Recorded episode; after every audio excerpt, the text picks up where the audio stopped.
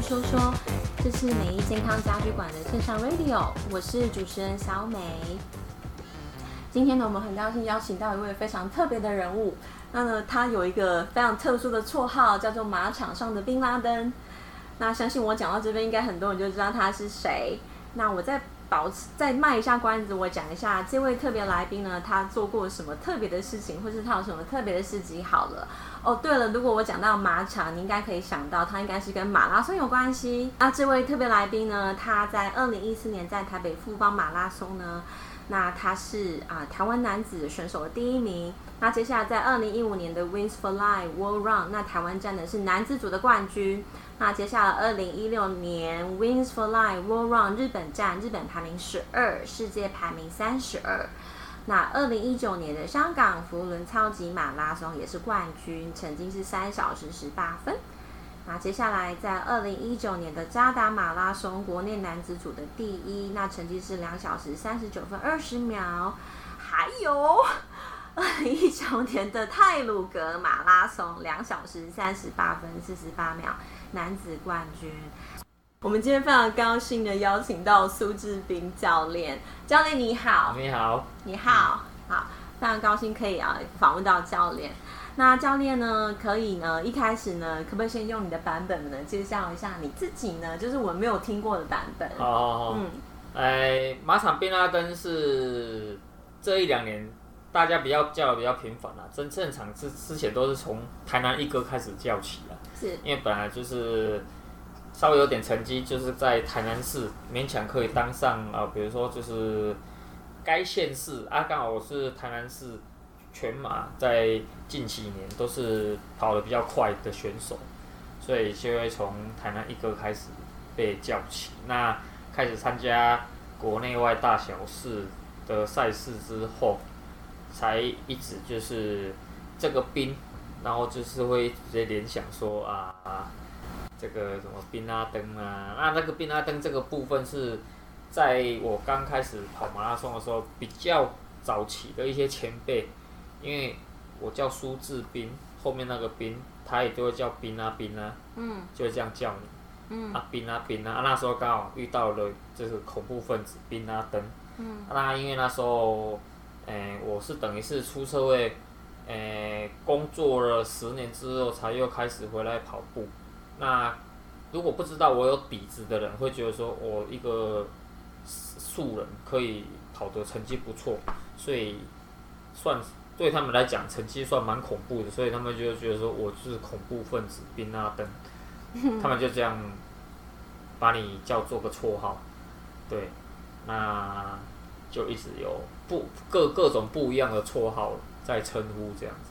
嗯嗯，那教练，你刚刚谈到说，其实你。过去其实可能就已经有一些运动习惯或者是历史啊，那也许你可以告诉我们，因为大部分人知道你还是知道说你现在跑步的成绩嘛。嗯，对。那也许你可以告诉我们，是不是你学生时代有一些训练的相关的经验嘛？然后你为什么会开始跑步呢？哦，学生时代是五千、一万公尺的选手。哦，那因为大概就是高中最长的比赛就是到一万公尺。就十公里，那高中毕业之后，因为家庭因素也有，所以就选择出社会工作。那做过两三种不同行业的工作，所以后来刚好因缘际会，诶，机场在缺消防员，那刚好有这个机，这个。因缘际会被人家就是告知，然后可以去考考看。那刚好年纪还没有超过，因为他那时候录取的年纪是二十八岁以内，那就是去做准备嘛。那考上之后，因为消防的工作就是比较单纯，也比较简单，所以也要运动，所以有多了很多时间。只要是上班，大概下午四点都是你的时间可以去做运动。那进而就是会，还是会有先从跑步热身嘛，然后去做一些重训。那一直做重训都觉得说好像比较乏味。那跑步的话，本来就是学生就那个底子，就会觉得说，哎，跑好像跑步还是比较开心一点。对，然后那时候大概在，因为二十八岁考上之后，大概那时候我们台湾的跑步跑马拉松的赛事开始在盛行，那网络也发达，可以去看到很多赛事的冠军哦，比如说前十名或者前三名的那些选手，那会去看那些资讯跟那些照片，就会想说，哎，那我现在可以跑的时间也那么多，嗯。然后看有些选手一看也不是我不认识的，哎，他但是他成绩也不会太差，但是也不会说特别好，但是又有转奖金可以赚，对，你就觉得说，哎，那我如果额外时间，我如果用休假时间去做练习，那我排休假去参加比赛，好像也可以这么做，对啊，因为然后就这样，那就。给自己试试看啊，本来是设定半年，哎，给自己去跑跑看。如果因为那时候想说哈，因为也快三十岁了，通常三十岁过后，嗯，运动表现就不会那么好，然后恢复也不会那么那么的快。那然后那三十其实又又还好，对马拉松选手来讲，好像也是一个成长期，刚在起步的那种，因为。二十五到三十当然是巅峰期，但是如果三十过后，至少还可以练到三十五六岁，才会成绩才会下降。因为跑步这种，尤其是马拉松这个项目，它的运动寿命比较长一点，不像短跑，短距离的只要过三十，你的爆发肌就会开始减少，所以其实就年纪越大，距离越短或者越爆发力的运动就不适合。嗯哼。对，所以才会变成开始投入跑步，嗯、然后也是从十公里、二十一公里，才慢慢大概两年后才开始去跑全马。嗯，哎、嗯，教练呢？你可以谈谈，就是说，因为你目前为止也跑了蛮多比赛的嘛，那你印象最深刻的赛事是什么？印象最深刻的赛事在二零一二年的澎湖马拉松。嗯，发生什么事？那时候，呃，正常来讲。呃，要么赛事就是你跑跑出最佳成绩，那因为你你今年今年可能成绩很好，有突破 PB，但是你可能明年就又突破了，那你年年在突破过程中，你只是肯定自己而已，那你会比较有印象深刻是那一场跑到我的脚，嗯，起水泡，起了水泡之后，因为想说只是起水泡而已，忍一下就好，继继续跑，因为我们。那时候从台南坐飞机去澎湖比赛啊，来回来回机票要四千块钱，再加上报名费，再加上住宿费，所以你一趟去你不能空手而归，至少也要平衡嘛，取得平衡，或者赚一点点奖金回来，所以才会想要忍一下，反正起水泡而已，那顶多它水泡破了，回来再休息个两三天就好了，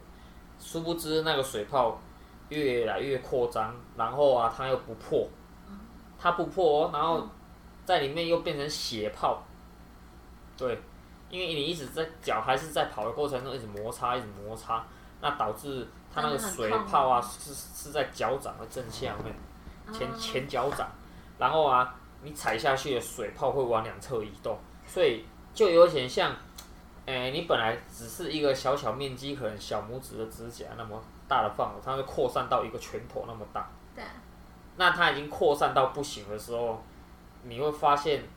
呃，到结束之后是，呃，大概三十公里过后，它整个破掉。那破掉是不是就破皮了？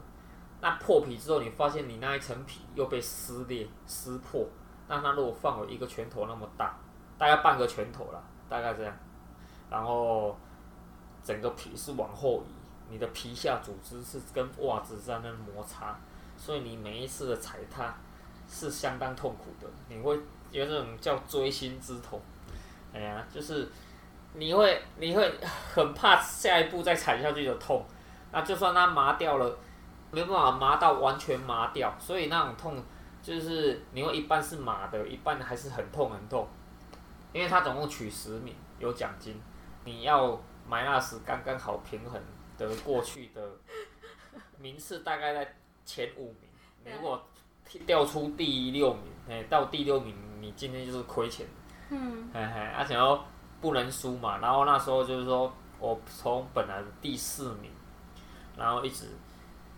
本来正常的跑跑步，然后跑到后面有点像休闲跑者那种步伐踩不太出去，但是又快到终点了，快到终点的前大概两公里，又遇到一个前面抽筋的。嗯，我的前面那个第三名跑到抽筋，嗯，然后他的抽筋是怎样呢？他只要抽筋就停在原地，嗯，然后再走个二三十步，他又跑起来，大概他再跑个五十公尺，他又抽筋。我们我们是没有停下来，但是我们是用很慢很慢的速度在跑，再怎么慢还有九分数，你停下来是停止的，是零，所以你你还是慢慢的在跟他超车，就一名之差差五千块钱。嗯在在最后那一段还好，剩五百公尺，我还是赢了他。对，那我大概还倒赢他五十公尺吧。所以回来之后啊，我整双那双是那天是穿白色的袜子、白色的鞋子，整个都变红的。我前脚掌这边都是红的，因为他血一定渗透上来。啊，护理人员说啊，那个选手怎么跑到双双脚都是血？对。所以赶快去护理站，一脱下来，哇，我哀哀叫。然后因为我澎湖澎湖有朋友，他在那边就把整个护士帮我包扎好之后，把我用背的背回他家，因为不能走路，因为你事后的痛更痛。真的。哎呀哎呀哎呀！因为你当下是因为它麻掉，麻到一半，有一半是麻掉，那当你完全休息的时候，它整个是哦更痛，而且你跑完你的下肢都是血液在循环，更肿胀，对。那我问一下啊，因为你说，因为他不可能一开始就有水泡嘛，对是跑到可能是从大概十几公里开始有水泡，大概二十几公里的时候是血泡，对，然后快到三十的时候破掉。好，所以 total 就是整个这个锥心之痛的时间是大概是最痛都是三十到四十二，OK，那是最痛的时候，嗯、真的哦，嗯，而且是两脚哦。真的、哦嗯，本来是单脚一点点，然后会觉得会发现哦，另外一只脚好像也有了。嗯哼哼哼。所以说，其实要就是要获得现在这样的成绩，真的是要很努力。对，也要坚持，对。也要坚持这样子。嗯、那教练，我想就是嗯问一下，就是说你目前还有没有想要跑，但是还没有跑的赛事呢？呃，就出国赛的出，就是能够出国的赛事，像东京马拉松啊，嗯，哎，就是因为东京马拉松是世界六大赛的其中一站，嗯、啊，因为它比较近，所以比较容易达成。对，近期目标是这样嘛，那长期目标可能就不能很确定，但是也要看有没有那个机会啦。如果因为机会，就算退休之后去朝圣一下也不错。对，六大世界六大赛。除了自修跑步的知识啊，因为其实你现在也是跑了非常多年了嘛。对。那你要自修，相信你一定是有要一直进修的这样子。那有没有什么其他你可以学习的跑步的知识的来源呢？譬如说有社团吗？还是有教练？你也有教练，也有自己的教练嘛？有的教练好像是这样，或是有长辈，什么是可以让你请问的吗？嗯，现在是没有教练，已经。我的上去是没有教练，但是 还是有前辈啦，还是有前辈可以请教一些问题。但是，诶，除了前辈的一些过去经验，我们把它做参考。然后，当然就是网络很发达，网络也可以查到一些训练方式跟训练的一些，呃，跑姿也好啦，然后训练内容，然后书本是也是都可以做参考。但这是最重要的是要。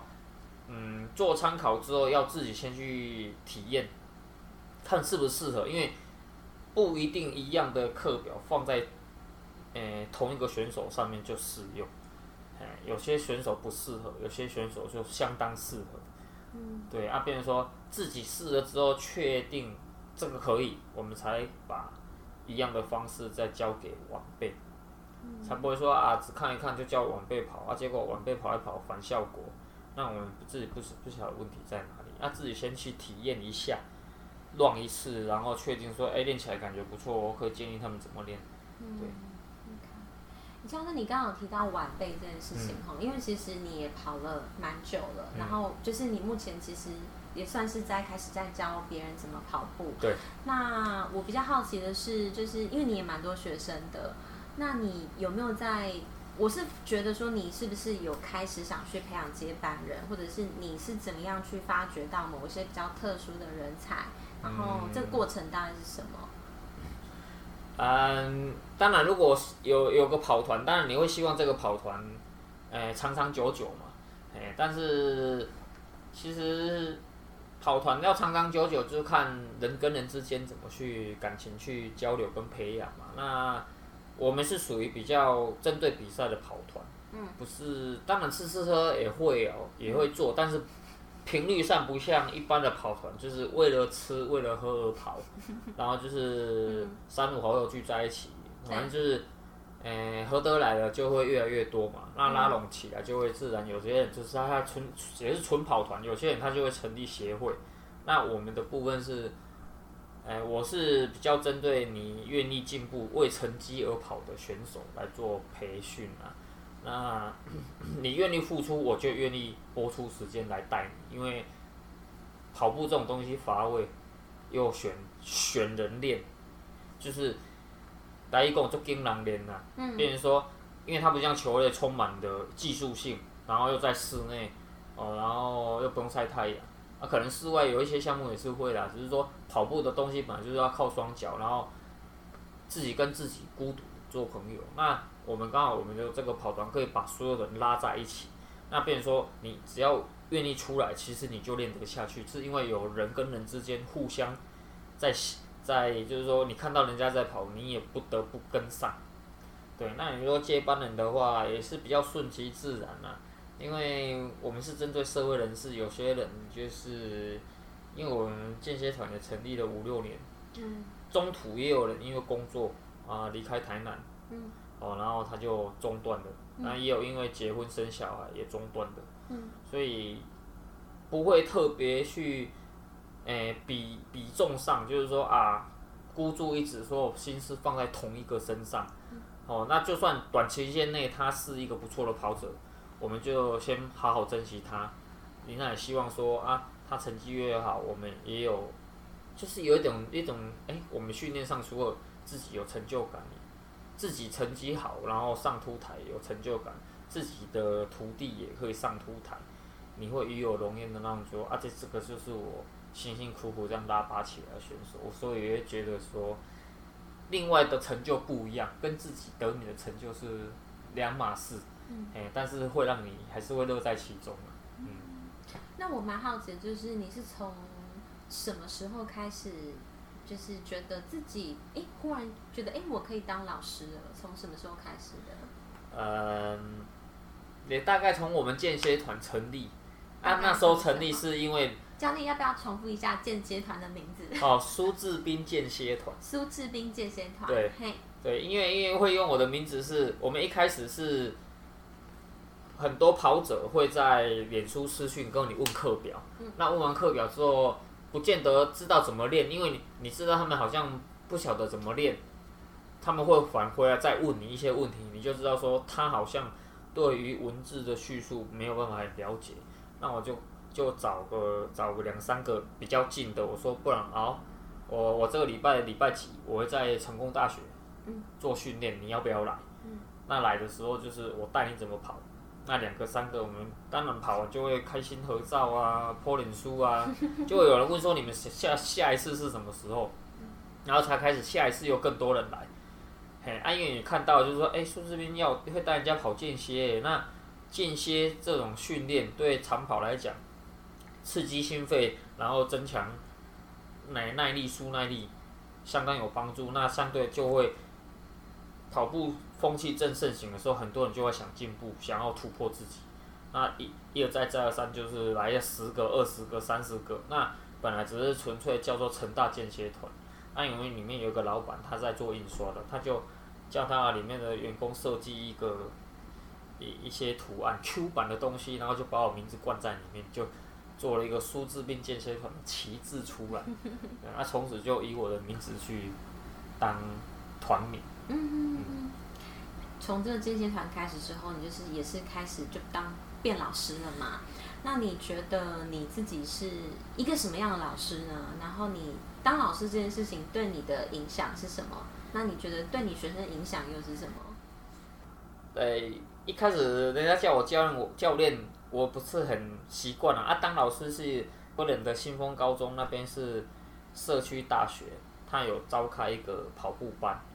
那那边的学生当然就会叫老师。嗯、对，那变成说有叫老师的，有叫教练的。一开始被冠上这两个名词啊，人家都这样叫你，好吧，就顺势啊，就是不藏私啊，就觉得说敢问就表示你有问题嘛。那、啊、有些人是啊，他也不晓得问什么，那你也不晓得他现在的需求是什么，因为有休闲跑者，有进阶跑者，有有精英跑者啊，所以不同种类嘛，因为他到什么层次我们不晓得，所以变成说有时候都会说你当下有什么问题你就提出来，不然就我们练习完。对今天练习的课表，你有问题再拿出来讲，那我就按照自己的经验，或者说今天安排这个课程是在刺激某哪方面的肌群啊，还是为什么要安排这样的描述让你去跑，嘿，这样子。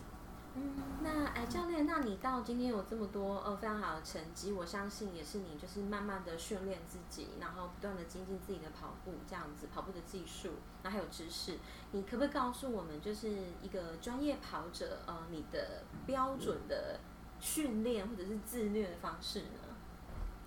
因为因为如果纯粹说训练，有些人哦他的训练想说他每天只要有去跑步就叫训练，那其实那个叫做运动。哎，他就不到训练的层级啊。所谓训练，你要，嗯，我们当然我们就会讲说要有自虐的心理准备，你才会进步嘛。因为你要有，嗯，去训练那个耐力跟那个痛苦指数。所以一个礼拜我至少会安排两次到三次的，嗯，强度比较高的训练，就是说让自己跑到会用意志力撑着让。自己把课表给吃完，所以这个过程中可以训练到意志力、斗志力、耐耐心呐、就是那种痛苦指数、吃苦的那种指数，可以把它一直增加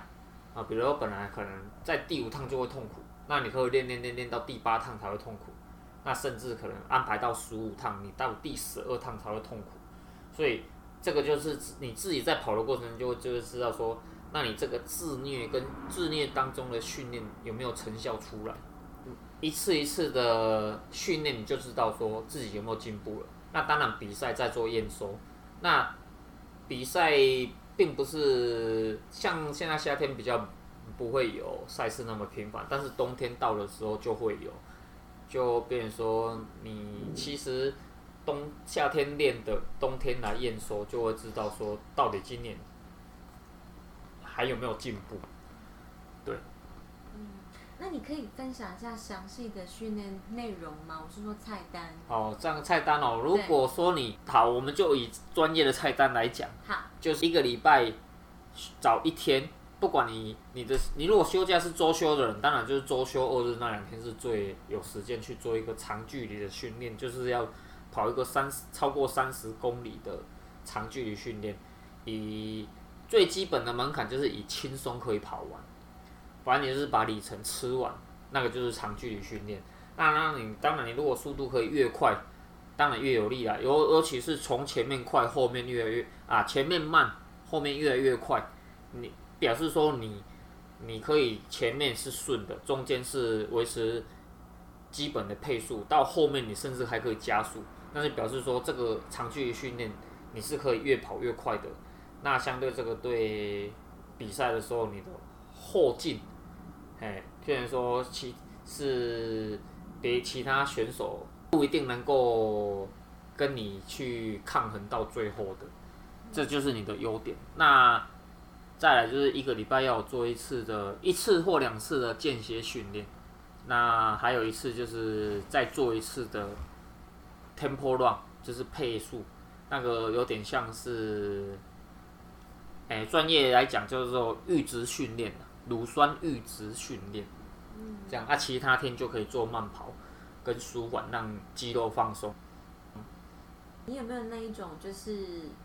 跑就是因为其实训练有时候都会有怠惰的时候，嗯、或者是就是累的时候。对。那你有没有那种时候？应该是有，也会有。那你是怎么样就是处理，或者是面对它？对，因为这个很乏味嘛。对。那如果说你本来设定好的训练哦，比如说刚好明天或者今天，好，我们先以当天来讲啊。如果当天你本来要安排一千两百公尺跑十趟，但是你发现你在热身的时候人就相当疲劳，或者觉得说我等一下到底能不能跑完？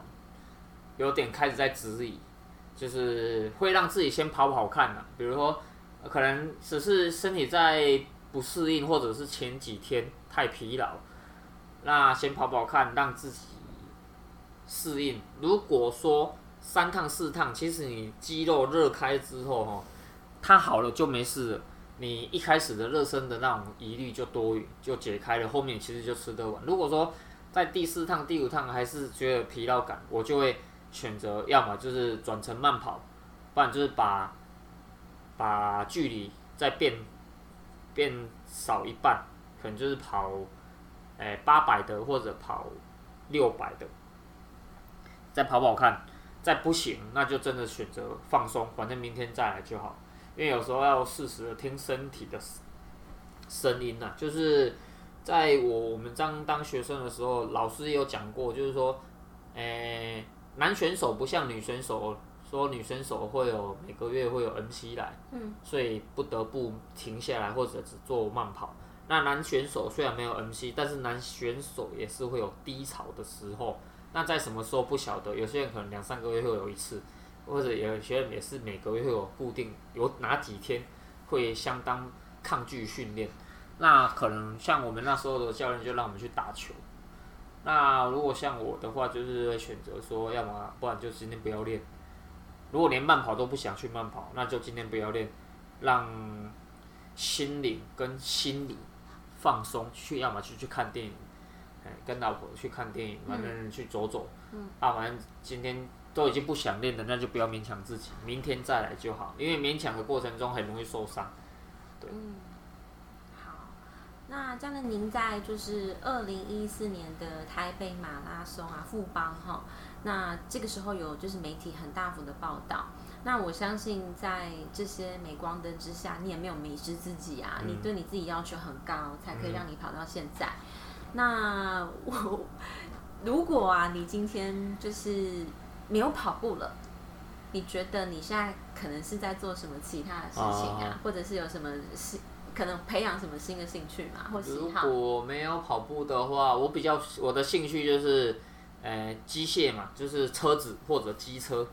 对，可能会针对，呃，给自己去可能开车环台啦，那个这个比较简单啦，那、啊、可能也是骑机车环台啦，哎呀，那可能就会从事这些机械上，因为男孩子对车子、汽汽车跟汽车。大部分会都会有偏好，就像女生喜欢包包，哎，跟名牌的衣服啦、饰饰品呐一样的意思。可能我的部分会选择去玩车啦，但是不是说啊改装、非法改装车辆之类的，纯粹只是说喜欢那种方向盘带给我的开心这样。嗯，对。嗯。那教练，你在跑步的过程当中，呃，就是之前跟你聊过，其实好像也不是说全部的人都支持你这样，应该会有一个比较孤独的过程。嗯，对。那现在就是就是你自己有蛮多经验的嘛，就是可不可以跟我们谈谈，就是说，哎，如果父母亲，呃，有的父母亲是会想要培养自己的孩子运动啊，可是有的可能就没有。这样子是，那甚至呃除了孩子之外啊，那如果一般人想要跑步，那你有没有什么对他们有什么勉励啊，或者是什么建议吗？不管是对父母亲或是一般人这样。嗯，如果你是先针对自己来讲哈，就是个人。如果跑友个人你自己，诶，你工作上你觉得你很稳定，那你又喜欢跑步，啊，当成是你。不管从舒压开始也好，或者说啊，你反正你已经跑那么多年，诶，参加过很多赛事，那你这样只是纯单纯的跑，你觉得好像没什么成就感，你开始想把自己当成选手的时候，你要确定说你未来，比如说啊，你这一两三年或者现在你当下的工作是适合让你把自己当成选手的，你再来做。要不然，如果说你知道说你只有半年时间，那半年过后怎么办？你会可能会换工作，可能你要出国，或者你家里有小孩要出生，你可能就没办法再训练的。比较奉劝，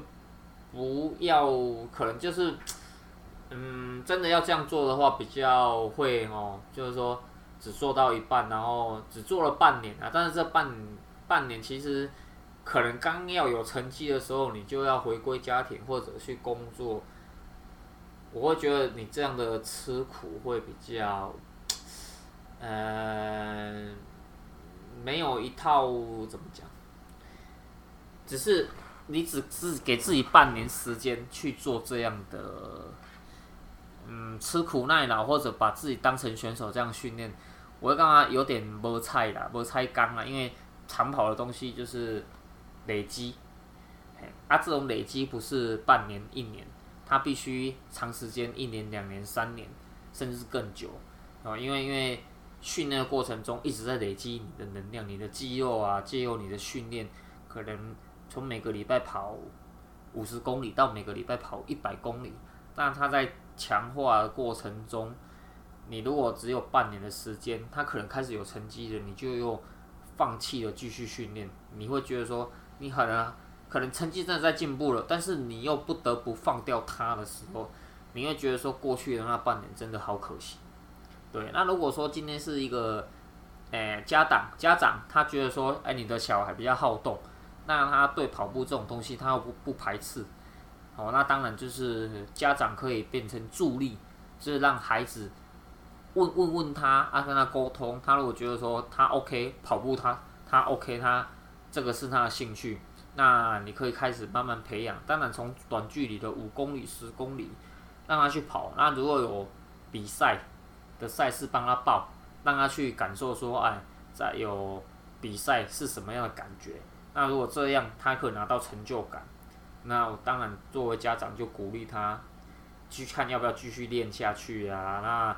课业能够兼具的话，这样是最好。因为有时候孩子课业太重，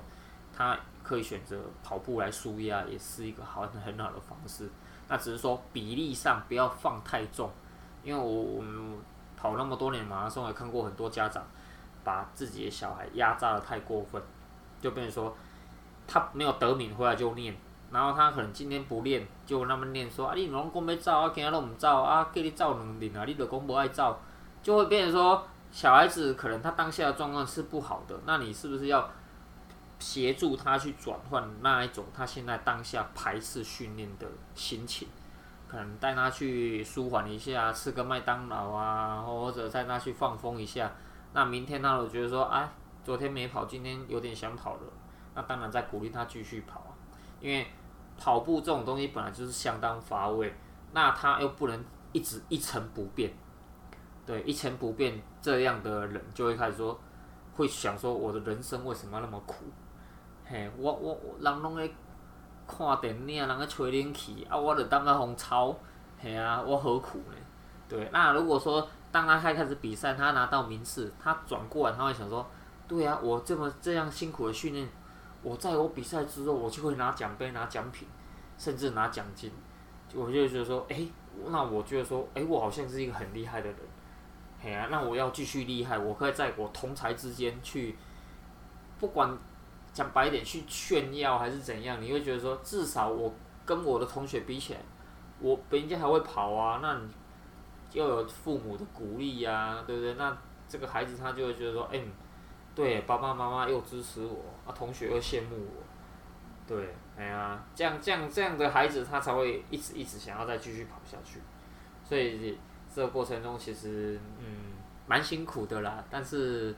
哎呀，总是要人要有会有会有少数人这样做嘛。只是说你愿意这样做的时候，你要用这个方式去，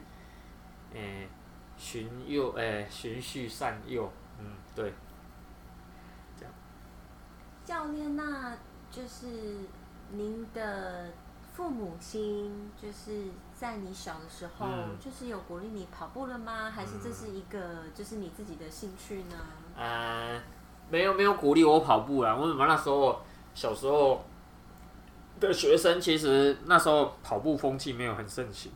所以只是说我我我会参加田径队，就是因为为了逃避上课，因为田径队就是最后那两堂课或者最后一堂课不用上课嘛。然后你又觉得说啊，我我是田径队的，我不用上课，然后我在那边做做操，然后混一混，然后好像今天就过了。啊，因为小学生实在真的是是不爱读书啦，对啊，不爱读书好动。那父母其实就知道你在上课了，那你参加田径队可能有时候拿奖牌回来，以前都是只有奖牌啦，拿奖状啦，啊，你就觉得自己很开心，可能会挂个奖牌在墙上或干嘛。啊，就是让自己觉得说看到一次会觉得说会回想说哦，我这个怎么拿来的？对不对？我的我的冠军是因为我赢了哪个同学，或者我是全校的冠军。那当然，父母因为我们属于比较属于乡下的那种传统家庭，所以父母会觉得说你既然是学生，你就要好好读书。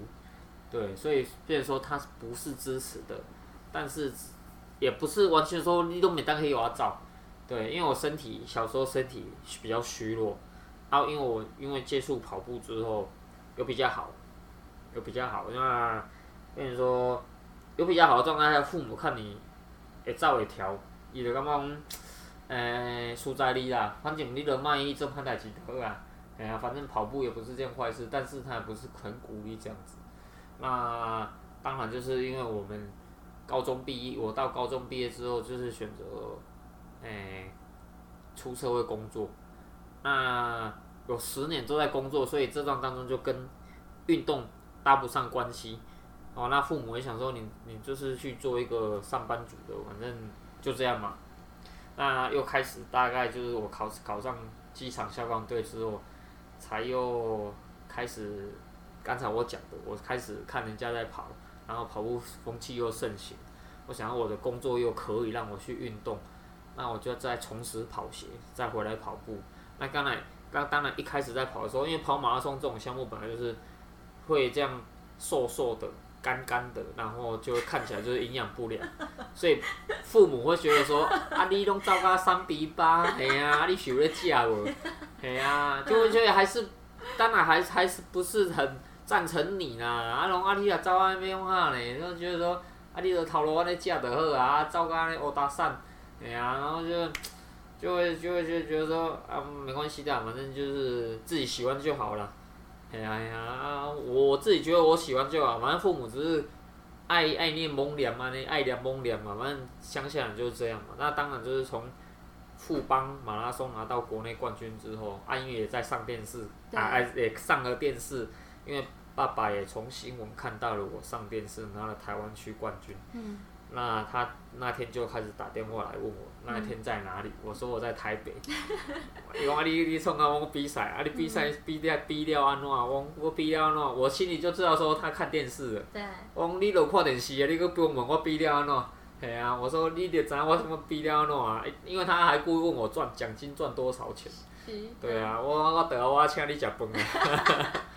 对，那从此之后，接下来就是我成有那时候就开始有间歇团。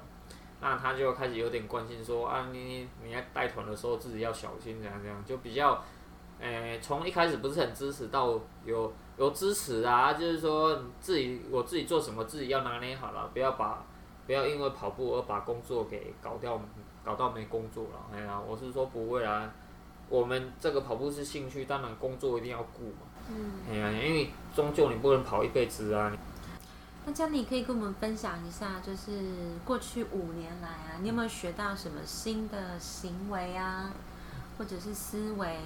习惯？那对你是有正面的帮助的。嗯，新的思维可能就是从数字兵健身团成立之后，我们的选手前两年其实还好，但是大概在第三年，陆陆续续有些成选手成绩都出来了嘛。那跟你说。我我我这几年变成说会等于是帮他们安排赛事啊，就是建议他们跑哪些场次会比较有曝光度，然后认证，就是说他的成绩他当下如果是跑出最好的成绩，对他比较有利的是哪些场次？哦，比较好破 PB 也好啦，然后要名列前茅曝光上台，让厂商看到，也比较有利的赛事这样子，然后就是帮他们安排，诶、怎么训练，让他比如说我们像我们女生的部分，都是他们要想要把马拉松跑到三小时内，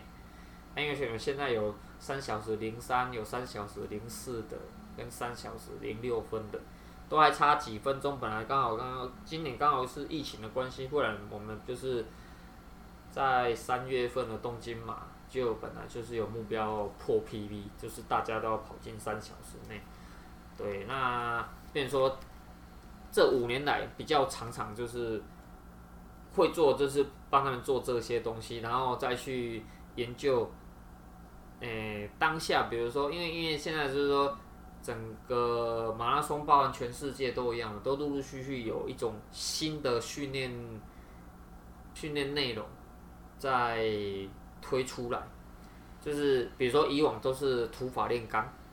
你肯跑，你只要多跑啊，跑量要跑多少就一定成绩可以上来。但是现在就是会比较针对什么科学化训练，对对对，你跑要跑出有效率，而不是只有跑，然后不晓得效率在哪里。对，那等于说这五年比较常常在做的都是这些事啊，嗯，然后，诶，整个团的福利啊，怎么去谋取对其他团员有福利的东西，这样子，嗯，让让这些刚在打底的或者才刚在成长的这些人，会有一个，哎，好像哎，我参加这个团蛮有意义的，然后我的成绩越来越好，也会有厂商赞助，然后教练也会推荐厂商来赞助他。对，他们有动力，那相对我们讲话，他就会就会说，哎，教练的一切出发都为他们好，对，嗯。教练，如果你可以跟一到三个人吃饭啊，不管他是活着的人，嗯、或是他已经是前人了，嗯、你会想要跟谁吃饭？然后问他什么问题？会想问他什么问题呢？好，我讲，我举两个，第一个是刘德华，为什么？他是我，因为我们那时候的产物嘛，就是四大天王，那里面我最喜欢就是他，然后一直还好，他到现在还是一直有很好的形象嘛。你看，很年轻人都还是很认识他。那以后如果说像李敏，就不太，人家就不太，就就一样要在我们那个大概六十哦，六十到六十五年次左右的。可能七十后的就不太认识李敏了，对，那是你看现在就是刘德华，他还没虽然出片量或唱片量没那么多了，但是他还是有他的基本地位在，对。然后如果我可以跟他吃饭，我当然问他，就是说如何让自己一直维持在这种状态下，哎，他不管他的 EQ 啊，针对有些太过于热情的粉丝，他会做一些。过度的行为啦，那他怎么去克服这些啦？然后怎么去让每个粉丝都服服帖帖嘛？那变说问他的过程中会有点像是说，因为每每每每每一种项目会有不一样的粉丝会欣赏你，那相对我们也会觉得说，那我们跑那么多年马拉松，每次我们在 po 脸书之后，都会有固定特定的人。他真的都会来帮你留言加油，你就会觉得说他真的是你的铁粉。那当然也会觉得说啊，这样一直维持这样的很好的关系。那如果刘德华的经验可以做我们的经验，就加减吸收嘛。哎呀因为就是说，除了练习有前辈可以问，那那一直屹立不摇，有一个好像他觉得说你的形象一直就会维持不错的。哦，跑步界的，我们等于是跑步界的，诶、欸。诶、标其实说，诶，比较有有知名度的选手这样子的。好，那另外一个当然就是跑马拉松人都一定会问的，就是那个马拉松的世界纪录保持人，对对对，那个齐普就基就是齐普。嗯，我没有翻译的，我们有中文翻译，我其实有有些人有些人翻的不是念得很标准，但是我这样讲说，我们现在目前的世界纪录。保持人就知道了，两小时零一分三十九秒，对，那我当然就会问他训练相关的问题，当然没办法像他跑的那么的世界纪录，但是我们可以从他的饮食啊、他的训练做参考啦。对，当然参考是一回事嘛。那当然说，因为不同人种，而且他的层次我们离离离他太虽然太遥远了，但是至少如果能够跟他吃饭，对对，那你会觉得说很很开心呐、啊，可以真的可以跟他这样聊这些他愿意聊的事情，是我问问题他来回答我，而不是他对媒体回答那种官方说法，对，那就有差就会很开心，对。嗯，呃，如果说有听众想要呃联系到你，那或者是甚至是想上你的课的话，嗯、你可以跟我们分享一下资讯吗？嗯，好。如果因为目前台南的部分哈，就是当然偶尔会到外县市去做一些跑步的分享会啦，但是那种都是短暂的、一下子的。那如果说，嗯，在我们台南附近的啦，就是你有在做马拉松训练的人哈，或者你想要接触跑步，但是又要想要了解一些跑步资讯的人，大概就是。台南市立体育场哦，就是体育路，我们市立这边不是不是西宁那一个，因为台大台南有两个体育场，一个是西宁，那是我我的部分是在台南市南门路的这一个市立体育场。我的课是每周二，每周二的晚上七点到九点，对，然后每周四是在归仁的社区大学新丰高中那里，那边也是七点到九点。对，那如果说你平常天都没办法出来运动的人，哦，那你可能只有周休有空，你可以去关注一下那个运动用品店的那个摩曼顿，哎，摩曼顿的民族店，每个月我们会有两次的，哎，跑团活动，也可以来参加，对，嗯，好，啊，教练，请问你觉得美好生活的意义是什么？没有生活意义，做自己想做的事啊，就是不要太过于就是说，嗯，这种事情短时间内没办法完成，然后你一直要去追求。我觉得美好生活就是说，嗯、呃，可以活在当下啦，就是说，因为大家都不晓得明天会发生什么事。那如果说你今天做的事情是属于这个是你开心的，你就去做，而不是勉强自己每天在做那些 自己不喜欢做的事。所以跟你说，我的美好生活就是。嗯，有个基本的工作，然后可以让我，呃，生活无没有后顾之忧，再来哦享受我的跑步人生，然后教教教跑者跑步，然后教学生跑步这样。嗯嗯，好的，好。那我们时间也差不多了哈，非常谢谢啊教练今天跟我们分享他从他的学生时代，嗯、那到现在啊，他有这么多啊非常好的成绩，然后也变成别人的老师，他一路上跟我们分享他的心得。好，那教练非常谢谢你，嗯，谢谢你。美意说说呢是听的节目，那欢迎你 Google 搜寻美意说说，还有另外一个节目叫做美意动动，你也可以一样搜寻美意动动。那或者是搜寻每一健康家居就可以找到我们喽。那你可以在 YouTube 下面留言，或者是到我们的 Apple Podcast 下面也可以留言。那我期待见到你，跟我们会分享更多。